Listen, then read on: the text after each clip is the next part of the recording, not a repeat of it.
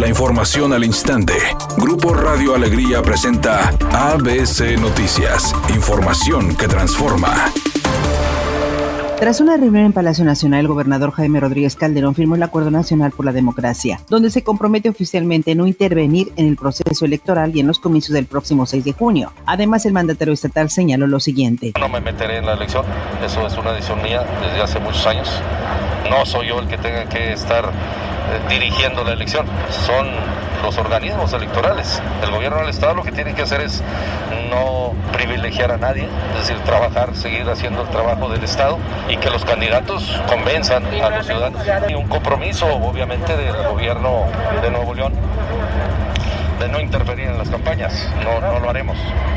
Mariana Yadmin Lugo, la madre de las pequeñas que fallecieron ayer después de que Irwin N., conductor ebrio y drogado, chocara su vehículo, donde viajaban sus hijas Regina e Isabela, exigió a las autoridades cumplir con su labor y pidió justicia para sus hijas, dando un castigo ejemplar para el responsable y se le aplique todo el peso de la ley. No tengo palabras para agradecer y lo único que me queda por decir es que yo quiero que se les haga justicia a mis hijas. Es lo único. Yo sé que eso no me las va a regresar, no me las va a regresar. Pues al menos voy a evitar que otra mamá, otro papá tengan que pasar por lo que nosotros estamos pasando. Tener que entregar a nuestras hijas a Dios. Y eso es algo que con lo que ningún papá está preparado. Yo creo que los padres preparamos a nuestros hijos para que ellos nos, nos entreguen, pero ningún padre se merece entregar a sus hijos. Eso es lo único que nosotros queremos, justicia para nuestras hijas.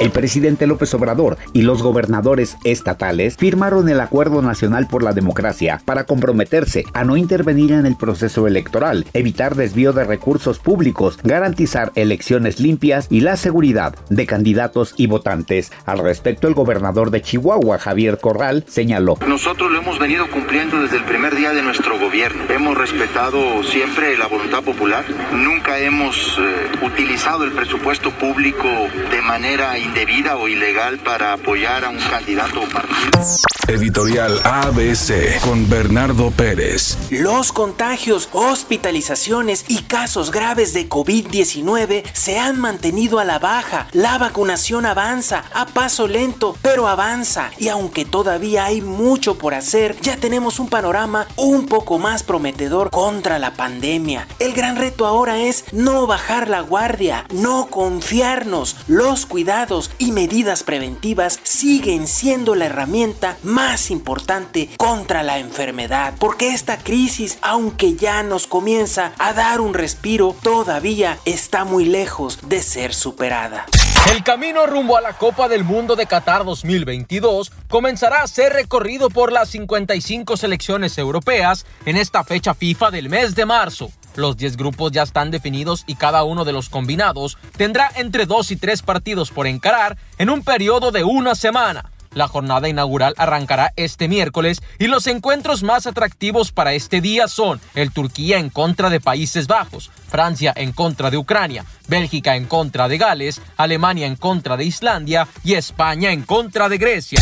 Luego de haber sido despedido del proyecto y acusado de complicidad en el supuesto abuso sexual de la conductora Daniela Berriel, el actor Gonzalo Peña ya fue reemplazado de la telenovela ¿Qué le pasa a mi familia? Producción de Juan Osorio que hoy cumple un mes de estar al aire. Fernando Noriega será el actor que suplirá al acusado. Así lo dio a conocer la producción en conferencia de prensa desde los foros de Televisa. Se desconoce a partir de cuándo aparecerán los capítulos en los que Fernando Noriega ya aparece siendo el personaje que antes interpretaba Gonzalo Peña. En este momento se reporta un accidente en el Boulevard Gustavo Díaz Ordaz a la altura de Primero de Mayo en el municipio de Santa Catarina. No se reportan lesionados, pero sí hay tráfico lento. Tómala en cuenta, la velocidad estimada de avance es de 30 kilómetros por hora. Asimismo, se registra otro choque en la avenida Manuel Barragán hacia el norte a la altura de Martín Carrera. En el municipio de San Nicolás, sea paciente si circula por ese lugar. Mientras tanto, se reporta otro choque en la avenida Chapultepec en dirección hacia el oriente a la altura de la calle Francisco Villa. Maneje con precaución y recuerde siempre utilizar su cinturón de seguridad. Es una tarde con cielo parcialmente nublado. Se espera una temperatura mínima que oscilará en los 24 grados. Para mañana, miércoles 24 de marzo, se pronostica un día con cielo parcialmente nublado. Una temperatura máxima de 34 grados y una mínima de 16. La temperatura actual en el centro de Monterrey, 28 grados. ABC Noticias. Información que transforma.